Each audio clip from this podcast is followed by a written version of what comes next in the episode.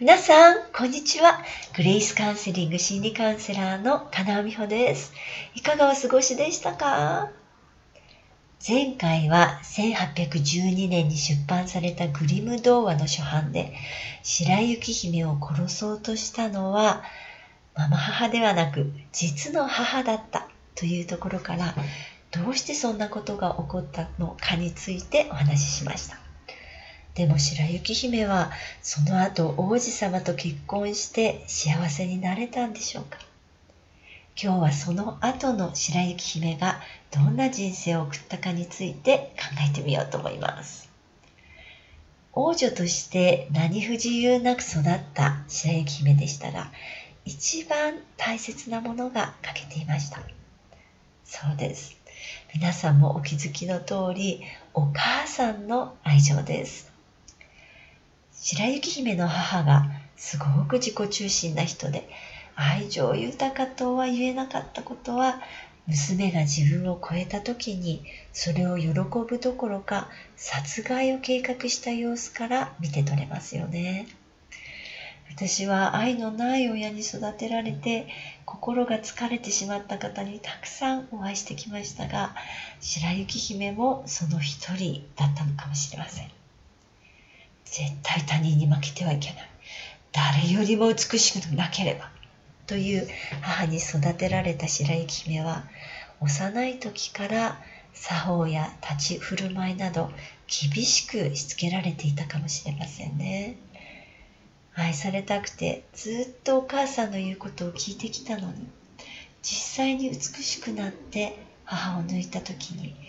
娘は母にとって憎しみの対象になりました。こういうことは現実の世界でもよく起こります。ずっと親の言う通りに親を喜ばせようとして生きてきたのにいざ息子が父親を超え娘が母親より幸せになると親は不機嫌になるんです。そんな母に育てられた白雪姫でしたが森での生活は幸せだったんではないでしょうか。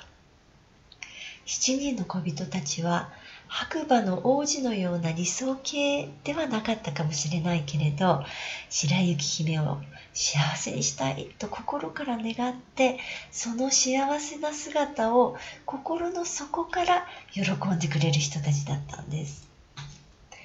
ところが白雪姫は絶対に開けてはいけないと言われていたにもかかわらず老婆に化けた母がやってくるとその誘いに乗ってドアを開けてしまいます。どうして開けちゃったんでしょう？それはその声がずっと追い求めてきた優しいお母さんの声だったかもしれないですね。実は白雪姫は老婆に化けた母から3度も殺されかけているんです。一度目は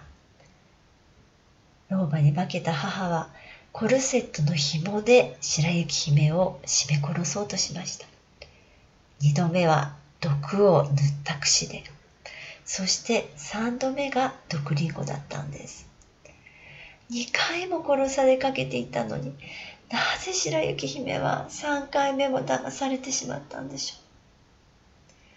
命を狙われてもなおドアを開けざるを得なかった白雪姫の心の痛みが伝わってくるようですね。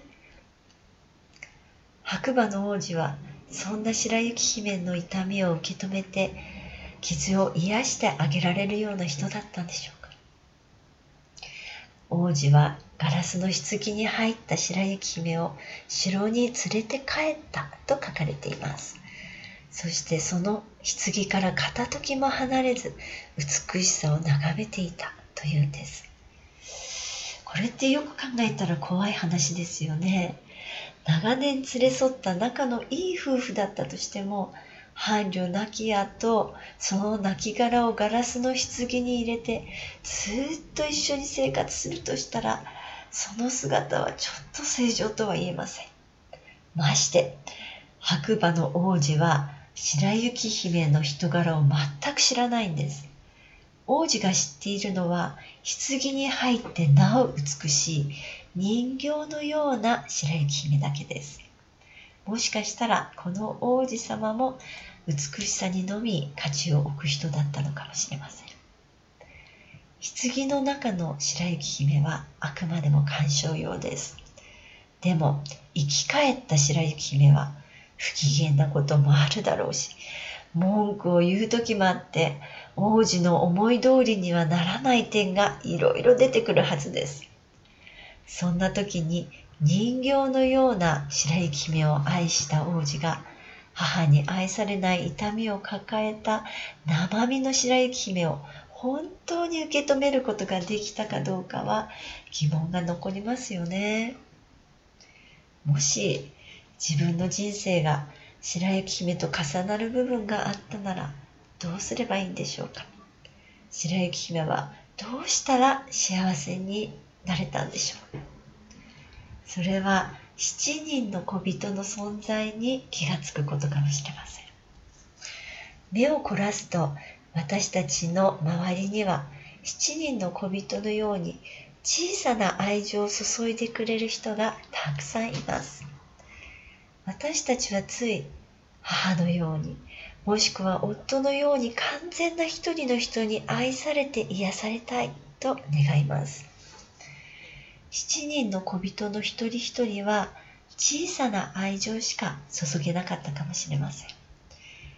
一人の小人だったら自分のニーズを全部満たすことはできなかったかもしれません。でも7人だったら白雪姫が必要としていた完全な愛を注ぐことができたのではないでしょうか。もし白雪姫が小人たちと一緒にいることの幸せに気づいていたらその後もずっと楽しく暮らすことができたかもしれません。そして小人たちに十分癒され愛情を注がれた後だったら人形ではなく生身の人間である自分を愛してくれる王子とも出会えたかもしれません。さあ今日の話皆さんはどう思いましたか？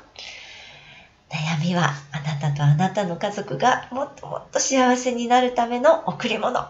大丈夫。あなたにもできます。では